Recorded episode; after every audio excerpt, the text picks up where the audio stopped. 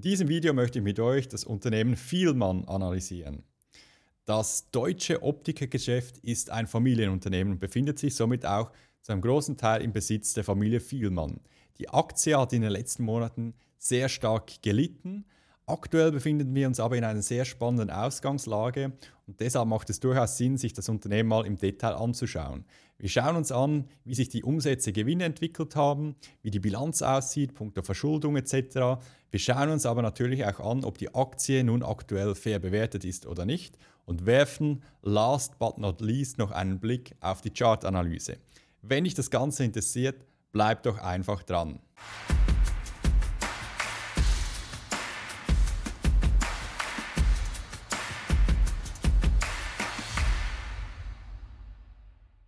Mein Name ist Matthias Christen und ich helfe Menschen dabei, langfristig erfolgreich an der Börse zu investieren, sei es via Einzelaktien, ETFs oder Optionen. Jetzt gehen wir aber gleich rein und schauen uns wie jedes Mal zunächst einmal den Verlauf der Aktie über die letzten fünf Jahre an und vergleichen diesen Aktienverlauf mit seinen direkten Konkurrenten oder anderen Marktteilnehmern. Wir haben jetzt hier das Unternehmen Sonova aus der Schweiz ist ein Hörgerätehersteller, da sich Vielmann ja auch mit diesem Thema auseinandersetzt. Wir haben The Cooper Companies, ein großes Unternehmen, welches unter anderem Kontaktlinsen herstellt. Wir haben den Vergleichsindex SP 500, das Unternehmen Essilor Lusotica aus Frankreich. Da betreibt man verschiedene Marken, unter anderem hat man Ray-Ban im Portfolio und wir haben Vielmann. Und wir sehen jetzt auf den ersten Blick, dass da die, eigentlich die oberen Aktien, Sonova, Cooper und Essilor, eigentlich relativ ähnlich performt haben. Sonova hat am besten abgeschnitten, 66% über fünf Jahre, die Cooper Companies 42%, der SP 500 40%, Essilor Lusotica 34%. Und dann sehen wir Vielmann abgeschlagen mit einem Verlust von 38% innerhalb der letzten fünf Jahre. Deshalb denke ich, macht es durchaus Sinn, hier hinzuschauen, woran das liegen könnte, was das Problem ist. Schauen wir uns mal an, mit was wir jetzt bei Vielmann zu tun haben. Es ist ein Unternehmen, das hat aktuell einen Börsenwert von 3,1 Milliarden Euro. Die Jahresperformance der Aktie lag bei minus 25 Prozent. Also der Aktienkurs, der Börsenwert der Aktie ist über die letzten Monate seit dem Höchststand um 68 Prozent sogar zurückgekommen. Der Umsatz im Jahr 2021 lag bei 1,68 Milliarden Euro. Der Gewinn ist hier ein Fehler, lag nicht bei 136,8 Milliarden Euro, sondern natürlich bei 136,8 Millionen Euro. Wir haben jetzt hier die Zahlen vom Jahr 2021, da der Jahresabschluss 2022 erst etwa im April publiziert wird. Vom Umsatz her konnten wir ein Wachstum erzielen die letzten fünf Jahre, jährlich im Schnitt 5,2 Prozent. Beim ähm, Wachstum des Gewinns ähm, lagen wir hier aber im, im Minus. Jährlich konnte leider ein Minus von 9,8% des Gewinns erzielt werden bei Vielmann. Also wir sehen hier eine Diskrepanz, zwar steigende Umsätze, fallende Gewinne, somit Rückschluss, die Margen sind offenbar relativ stark gefallen. Da gehen wir aber nachher nochmal im Detail drauf ein. Schauen wir zunächst mal ganz kurz den Gewinnfluss an von Vielmann, um herauszufinden, in welchen Bereichen man tätig ist, wo die Kosten anfallen. Und da sehen wir mal ganz klar, im Jahr 2021 eben der Umsatz von 1,68 Milliarden Euro ungefähr. Der größte Teil ist hier erzielt worden mit Brillen. Man verkauft aber auch Kontaktlinsen, auch Hörgeräte, Sonnenbrillen. Aber das macht dann eher einen kleineren Anteil des Umsatzes aus. Ähm, ein großer Teil, der größte Kostenblock lässt sich zurückführen auf Material- und Lohnkosten natürlich. Äh, es bleibt dann noch ein Bruttogewinn übrig von 630 Millionen Euro. Äh, der Betriebsaufwand mit 408 Millionen Euro, da sind Kosten drin wie Vertrieb, Marketing, auch Mieten, sonstiges, Abschreibungen, laufende Abschreibungen natürlich. Somit hätten wir dann noch ein EBIT von 222 Millionen Euro im Jahr 2021 erzielt. Danach kommen die Zinsen, die Steuern weg und es blieb ein Nettogewinn von 100, ca. 137 Millionen Euro übrig. Die Zahlen für das Jahr 2022 eben, die folgen in den nächsten Wochen, ca. Mitte, Ende April dieses Jahres.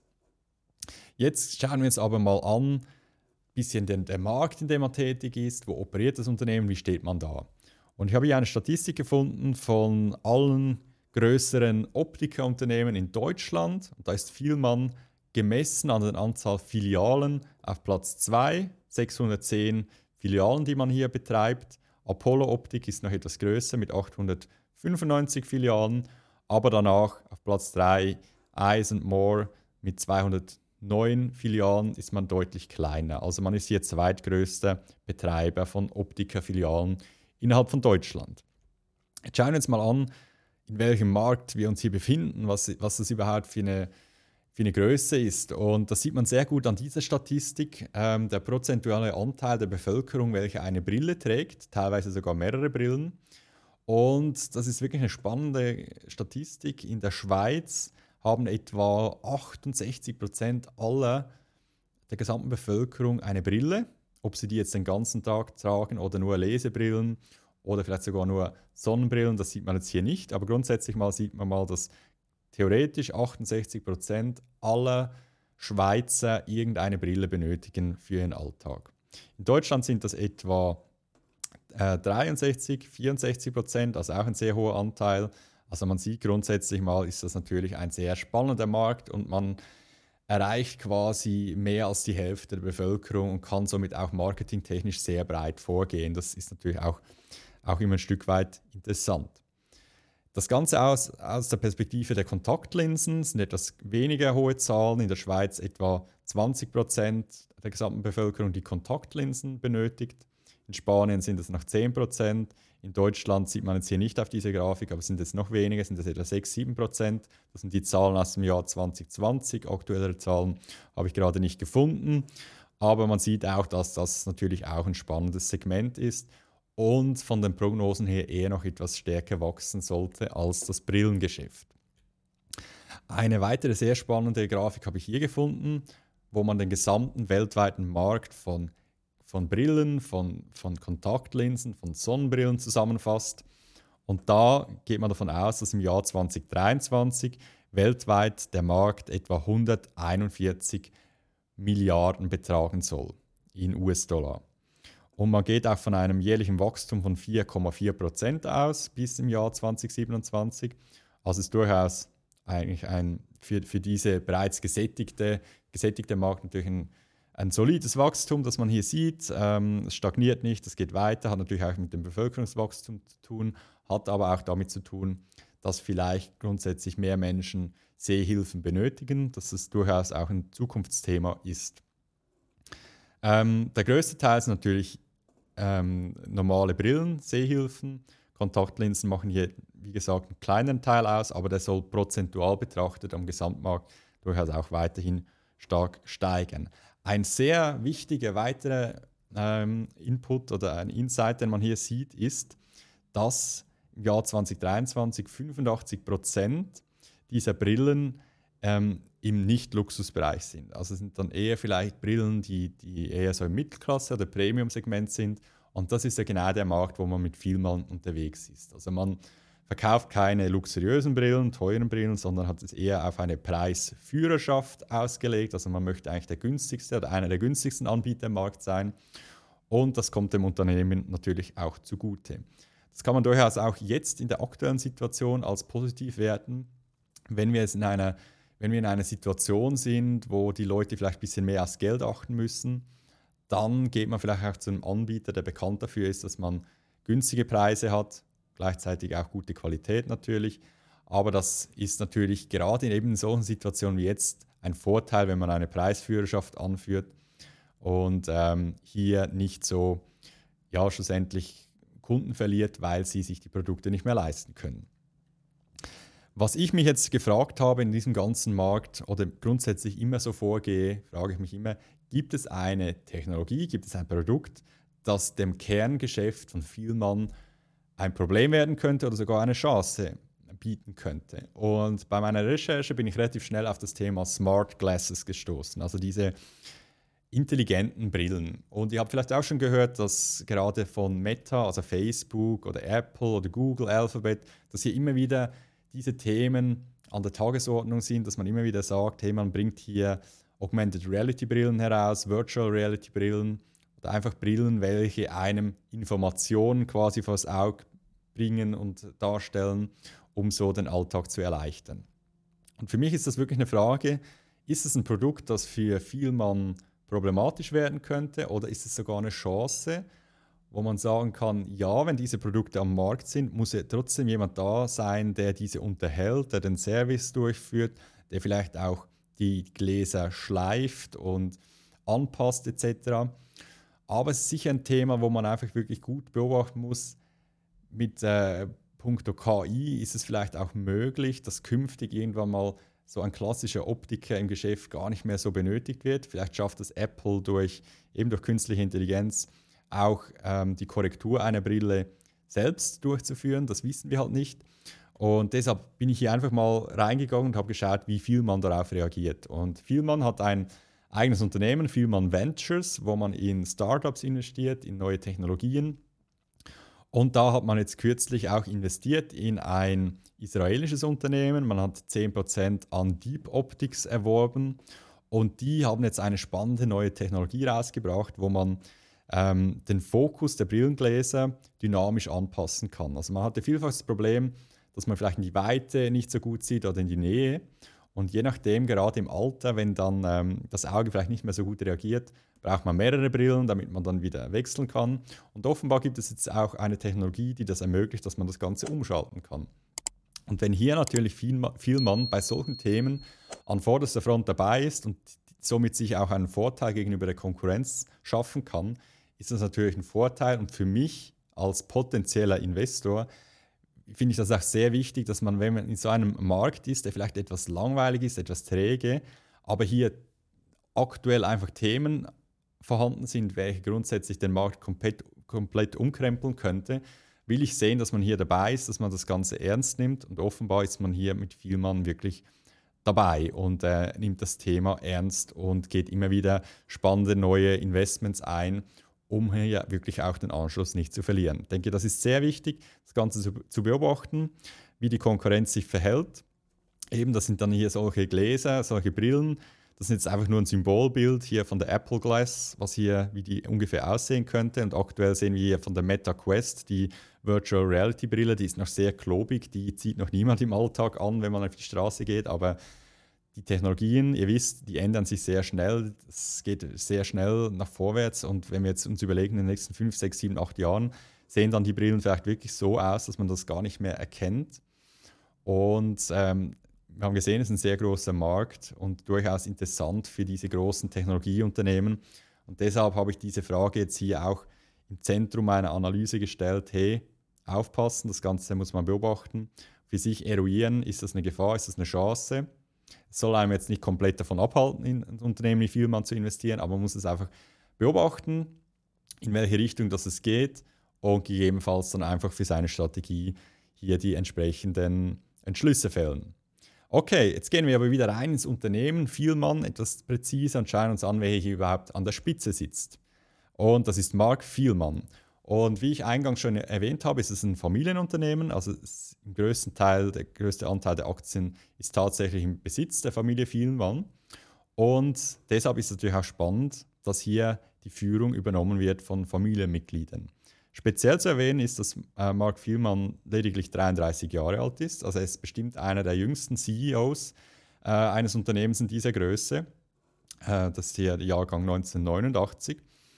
Und ähm, ja, da kann man sich jetzt fragen, hätte er in diesem jungen Alter bei der Konkurrenz, bei einem anderen Unternehmen, welches man nicht selbst ähm, quasi die, die Hauptanteile hält, auch schon die Möglichkeit gehabt, diese Verantwortung zu übernehmen. Das kann man jetzt, ja, kann man sich fragen, ob das der Fall ist.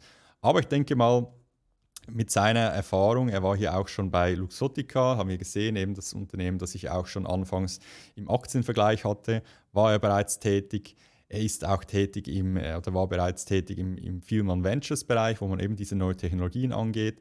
Und er ist jetzt nicht von heute auf morgen auf diesen CEO-Posten gekommen, sondern hat auch über Jahre hinweg gemeinsam mit Günther Vielmann die Geschäfte geleitet und geführt und denke mal, dass es durchaus auch eine Chance sein kann, wenn man so einen jungen CEO hat, der dann vielleicht eher mal auf neue Technologien, Trends eingeht.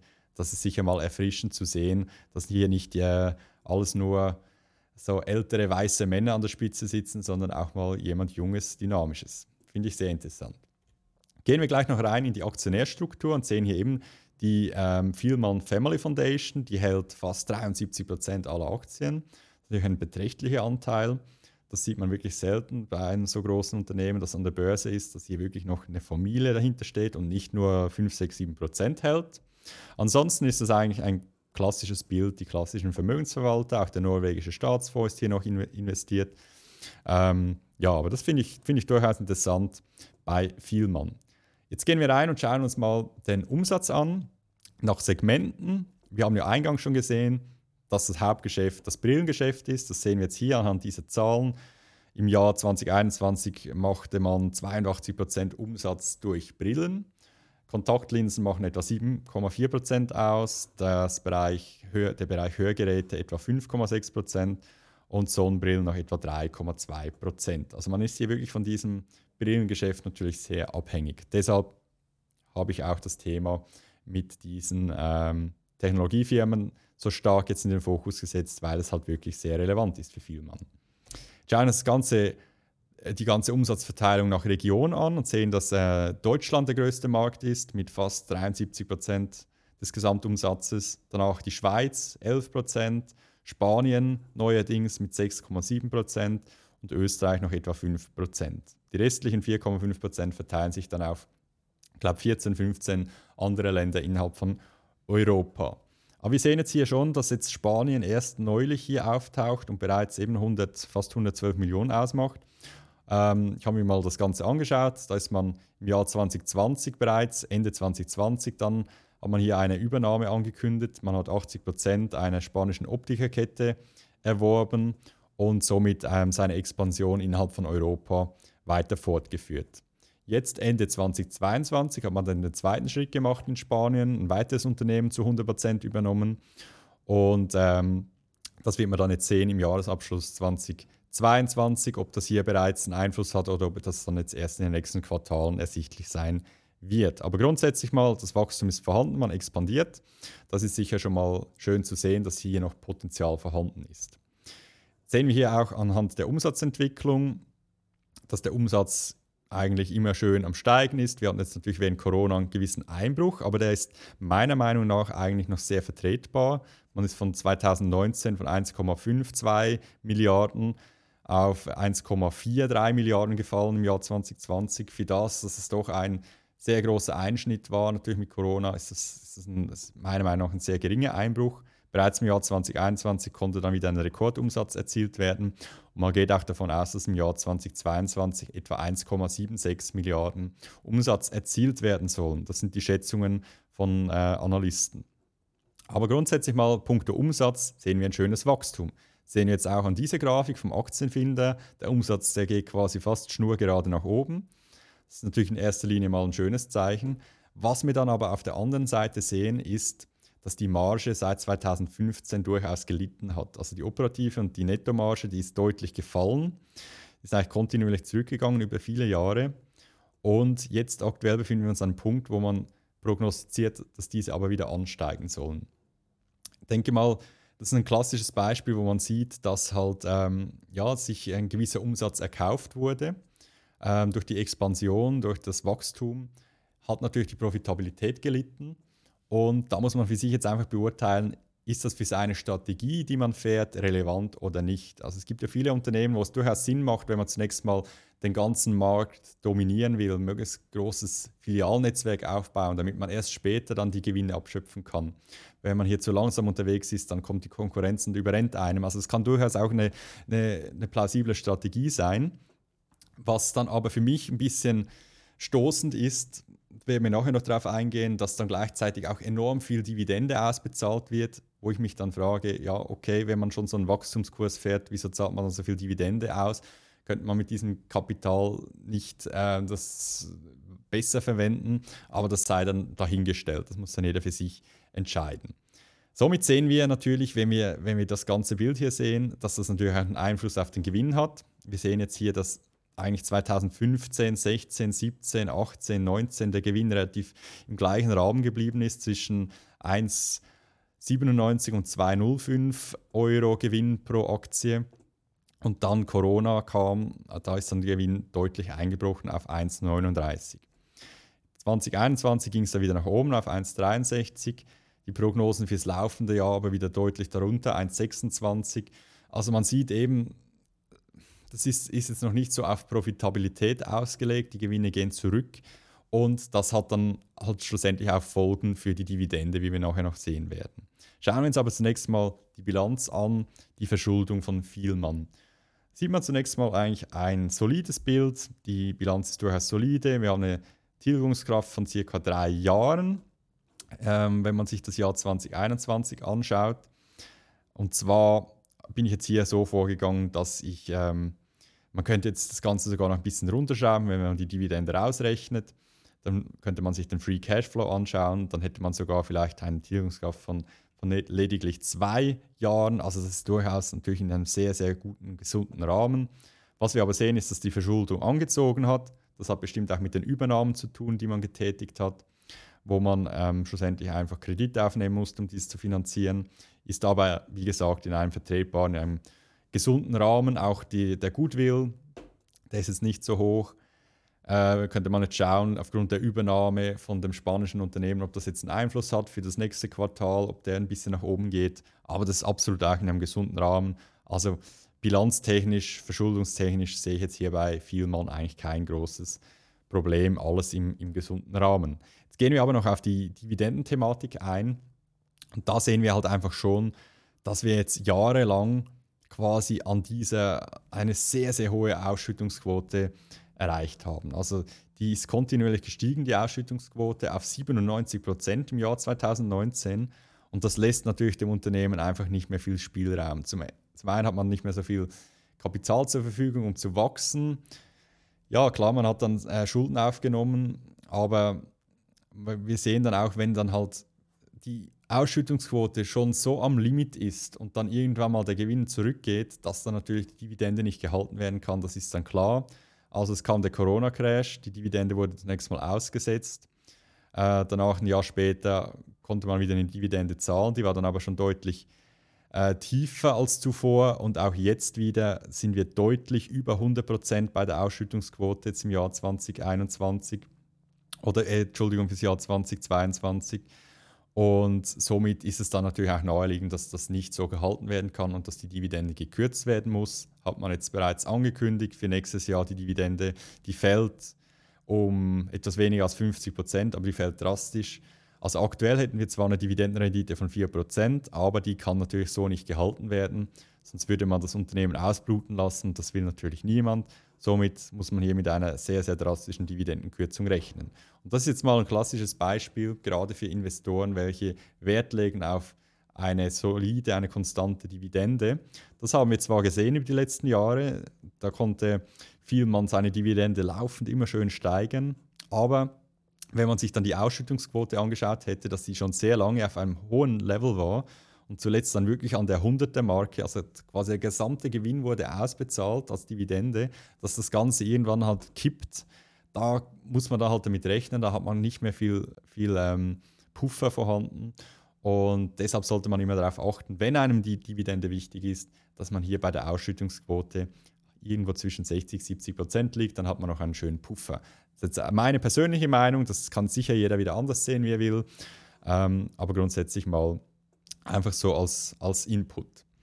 Ähm, jetzt schauen wir uns aber noch an, die aktuellen Analystenerwartungen. Es sind neun Analysten, die hier eine Meinung abgegeben haben, wie sich der Aktienkurs im nächsten Jahr ungefähr entwickeln könnte. Und wir sehen ein neutrales Bild. Also wir haben zwei Analysten, die empfehlen, die Aktie zu kaufen. Wir haben zwei Analysten, die empfehlen, die Aktie zu verkaufen.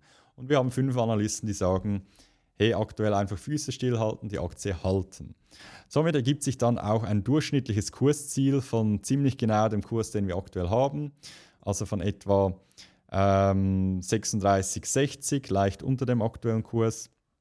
Und somit würden die Analysten eigentlich eher auf einen stagnierenden Aktienkurs hier spekulieren. Das Ganze wirklich mit Vorsicht zu, zu bewerten, gerade wenn es nicht so viele Analystenmeinungen sind bei so einem eher kleineren Unternehmen es soll einem einfach so grundsätzlich mal einen Hinweis darauf geben, dass hier nicht alles so rosig ist. Also wenn wir es natürlich mit lange Zeit sinkenden Margen zu tun hatten und jetzt zunächst mal sich das Unternehmen beweisen muss, ob man dann die, die Margen wieder steigen kann, dass hier eine gewisse Verhaltung vorhanden ist, das, ist, äh, das sieht man hier sehr gut an, an, an solchen Analystenratings. Man sollte jetzt, jetzt weniger auf diese die Kursentwicklung hier fokussieren, sondern mehr, wie die Stimmung grundsätzlich vorherrscht. Jetzt gehen wir aber rein und machen uns ein eigenes Bild und schauen uns an, wie denn der faire Wert der Aktie sein könnte, wo wir jetzt aktuell liegen. Und wir haben hier im historischen Durchschnitt über die letzten zehn Jahre ähm, gemessen am Kurs-Gewinn-Verhältnis, da das Unternehmen ja profitabel ist, kann man das sehr gut herbeiziehen. Würden wir jetzt eigentlich eine leichte Unterbewertung sehen beim Aktienkurs. Das KGV bilanziert über die letzten zehn Jahre lag im Schnitt etwa bei 32, aktuell sind wir bei 28. Das KGV bereinigt im historischen Schnitt auch etwa bei 32, aktuell etwa bei 30. Also durchaus, ähm, ja, die Aktie ist ja deutlich zurückgekommen, seit dem Höchststand etwa 68 Prozent. Sieht man, dass jetzt ja doch hier einiges dieser, dieser Überbewertung abgebaut wurde. Auch beim KCV, KUV liegen wir leicht drunter. Und ähm, genau, bei der Dividende muss man aufpassen, eben das kann so nicht gehalten werden. Im Schnitt lagen wir bei 2,6 Prozent, aktuell bei 4,1, aber das wird hier deutlich weniger werden. Somit jetzt noch ein Hinweis von mir, wenn wir jetzt hier im Aktienfinder sind, können wir uns jetzt hier uns diese Prognose anschauen. Und da hätten wir ein theoretisches Potenzial bis Ende 2025 von 72 Prozent. Das wäre dann aufs Jahr runtergerechnet, inklusive Dividende, etwa 21 Prozent pro Jahr. Aber hier muss man wirklich einfach vorsichtig sein. Wir haben es ja nicht jetzt mit einem Unternehmen zu tun, das, wo eine sehr konstante Gewinnentwicklung hat. Je konstanter das Ganze ist, desto eher kann man sich solchen Kennzahlen bedienen. Je unkonstanter das ist, desto fragwürdiger ist das. Und deshalb darf man hier natürlich sich nicht nur auf das verlassen, dass man hier sieht, ah, wir haben jetzt 21% Gewinn, äh, Renditepotenzial und äh, da kann ich jetzt investieren. Nein, das Ganze muss dann tatsächlich eingehalten werden. Also diese, diese Margensteigerung, die man hier eigentlich prognostiziert hat, ich gehe nochmal schnell zurück, wo man hier jetzt eigentlich sagt, hey, wir haben so das Tief der Marge erreicht, das soll jetzt für nächstes Jahr, übernächstes Jahr wieder steigen und somit dann natürlich auch die Gewinne, da ja die Umsätze auch weiter steigen sollen das muss dann schon eintreffen, wenn hier irgendwo die Wirtschaft sich halt schlecht entwickelt oder man irgendwo Marktanteile verliert, dann hat das natürlich einen drastischen Einfluss auf dieses Potenziale, auf diesen äh, potenziale Kursrendite. Das muss man sich einfach bewusst sein. Und deshalb denke ich, macht es durchaus Sinn, gerade bei einer solchen Aktie, wo man halt so ein bisschen in einer Turnaround-Situation steckt, dass man sich das Ganze auch charttechnisch anschaut. Da gehen wir jetzt gleich rein. Wir sehen jetzt grundsätzlich mal seit 2008, also dem Ende der Finanzkrise oder Anfang der Finanzkrise, ähm, dass wir hier eigentlich seit 2008 bis jetzt hier etwa 2018 einen schönen Aufwärtstrend hatten. Die Aktie hat sich sehr gut entwickelt, hat, ist natürlich schon durchaus volatil gewesen, aber grundsätzlich mal ging es hier schön nach oben. Dann hier, ähm, ja, kann man sagen, Anfang 2018 ist man dann hier aus diesem langfristigen Aufwärtstrend nach unten weggebrochen und ähm, konnte sich wieder, der Aktienkurs konnte sich wieder nach oben bewegen. Man hat dann wieder hier fast einen Höchstwert erreicht und dann kam die Corona-Krise. Die Aktie ist relativ stark gefallen, um fast 50 Prozent zunächst mal, hat sich dann auch wieder relativ gut erholt. Und jetzt hier aber seit Anfang 2021 hat dann ein längerfristiger Abwärtstrend eingesetzt und hat sich dann auch jetzt hier dann Ende 2021 nochmal beschleunigt. Deshalb gehen wir jetzt hier rein in diese nähere Perspektive, schauen uns das Ganze an im, ähm, ja, im näheren Kontext. Also was sehen wir? Wir sehen jetzt hier eben seit, seit jetzt hier Anfang 2021 dieser Abwärtstrend, der ist immer noch natürlich intakt. Der hat sich jetzt aber hier seit Oktober, November 2021 nochmal nach unten beschleunigt, also verstärkt. Der, ist noch der Abverkauf hat nochmal zugenommen. Und hier sehen wir jetzt natürlich eine spannende Ausgangslage. Wir sehen, dass, dass jetzt eben dieser Abwärtstrend nach unten zunächst mal nach oben gebrochen wurde. Also tatsächlich jetzt in den letzten Wochen, wir sehen jetzt hier Wochenkerzen, dass jetzt hier eigentlich relativ frisch ein, ein schönes Signal uns gegeben wurde, wo man zunächst mal nach oben ausgebrochen ist. Wir hätten jetzt aber auch schon zuletzt hier mal im Juli 2022 gesehen, dass man hier oben angekratzt hat und versucht hat auszubrechen und danach ging es trotzdem wieder nach unten. Also, jetzt mein, ja, meine Einschätzung zu der ganzen Situation. Wir sind ja, oder ich plädiere immer dafür, wenn man in Aktien investiert, dass man das Ganze auch langfristig macht. Ich bin kein Daytrader, ich bin kein jemand, der hier Aktien nur ein paar Tage hält, sondern möchte langfristig investieren. Und als Langfristinvestor hat man das Privileg oder die, die schöne Ausgangslage, dass man nicht sofort bei jedem Signal sofort einsteigen muss, sondern man kann dem Ganzen auch etwas Luft lassen. Und wir sehen jetzt hier zwar, ja, okay, es ist uns signalisiert worden, der Abwärtstrend nach unten wurde gebrochen nach oben, das ist schon mal sehr schön. Aber jetzt würde ich gerne sehen, dass wir hier dieses, dieses, äh, dieses Hoch hier, dieses markante Hoch, das war hier irgendwo Ende 2022, wenn man das jetzt auch noch durchbrechen würde nach oben und wir so ein paar Wochen tatsächlich signalisiert bekommen hätten, dass dieser Ausbruch auch nachhaltig ist, dann wäre das tatsächlich für, für ähm, einen Einstieg ein, ein durchaus ähm, gutes Signal. Was man natürlich jetzt einfach wirklich, wirklich, wirklich ernst nehmen muss, ist, dass wir halt eben, wie gesagt, immer noch in einer schwierigen Situation sind. Die wirtschaftliche Situation an sich, da kann jetzt noch sehr viel passieren. Deshalb, wenn man jetzt hier schon in einem so frühen Stadium jetzt einsteigen möchte, würde ich sehr stark empfehlen, sich gegen unten auch abzusichern. Und da kann man auch sehr gut die Chartanalyse herbeiziehen, sich Unterstützungen raussuchen und sein maximales Drawdown eruieren, wo man sagen würde, hey, okay, wenn wir unter eine bestimmte Zone fallen, würde ich hier meine Verluste dann auch begrenzen. Und ich habe jetzt einfach mal hier diese Zone hier bei ca. zwischen 32 und 33 hier identifiziert. Das wäre sicher so ein Punkt. Äh, man könnte jetzt auch näher hingehen an den aktuellen Kurs. Das muss dann jedem selbst überlassen, weil eben aktuell das Ganze schon, in, schon sehr früh ist muss ich zuerst mal etablieren und zeigen, dass hier sich wirklich, wirklich eine Bodenbildung zeigt, dass sich hier ein neuer Trend nach oben bewegt, weil es ist alles noch sehr, sehr, sehr vage, sehr frisch, aber grundsätzlich mal sicher ein, eine spannende Ausgangslage, wo man jetzt die nächsten Tage, Wochen auch sich beobachten kann.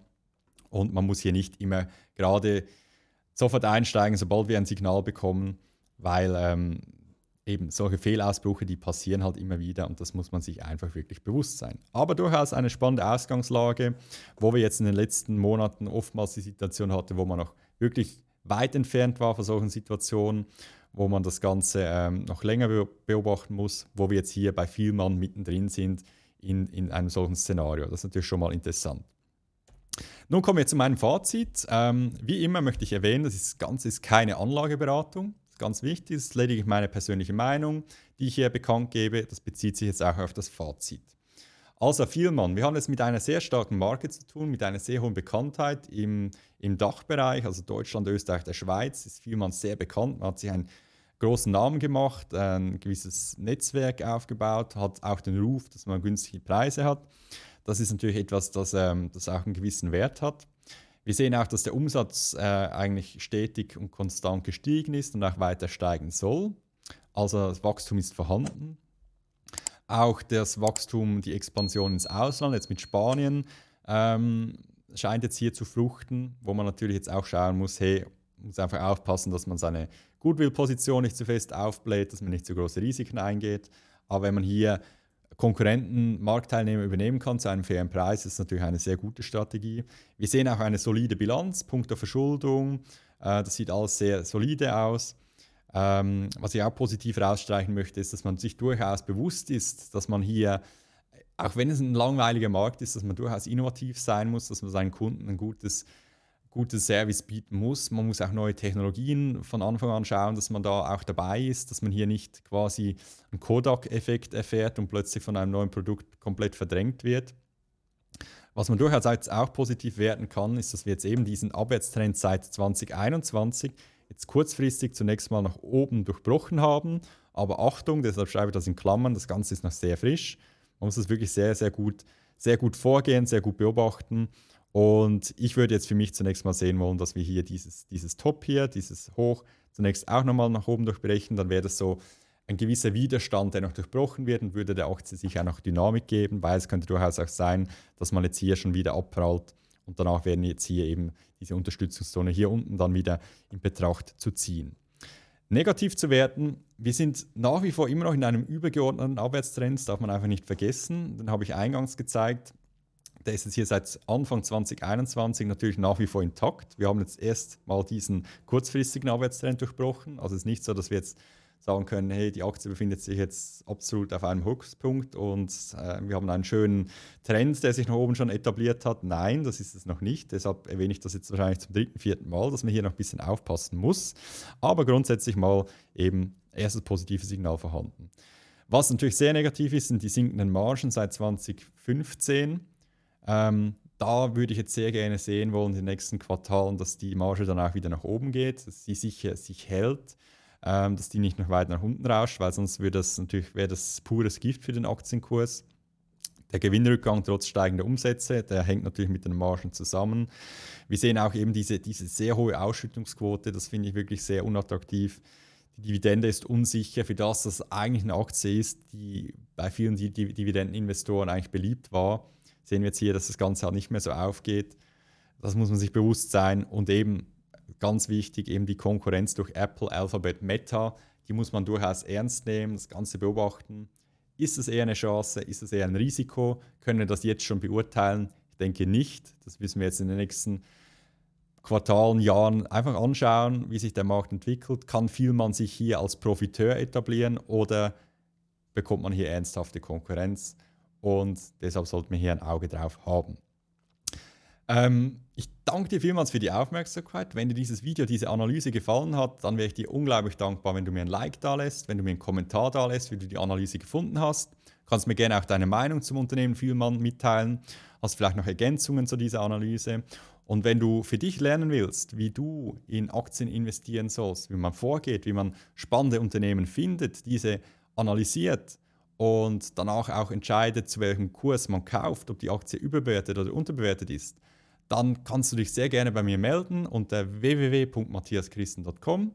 Ich kann dir das Ganze aufzeigen, wie man das ganz einfach, wenn man eine gewisse Übung hat, nebst seiner Arbeit sauber machen kann und somit langfristig von steigenden Aktienkursen profitieren kann. Nimm doch dieses Angebot wahr. Das erste Beratungsgespräch ist kostenlos. Das ist eine absolute Chance für dich. Würde mich sehr freuen, wenn du dich melden würdest bei mir. Und ich danke dir nochmals für die Aufmerksamkeit. Dein Matthias Christen.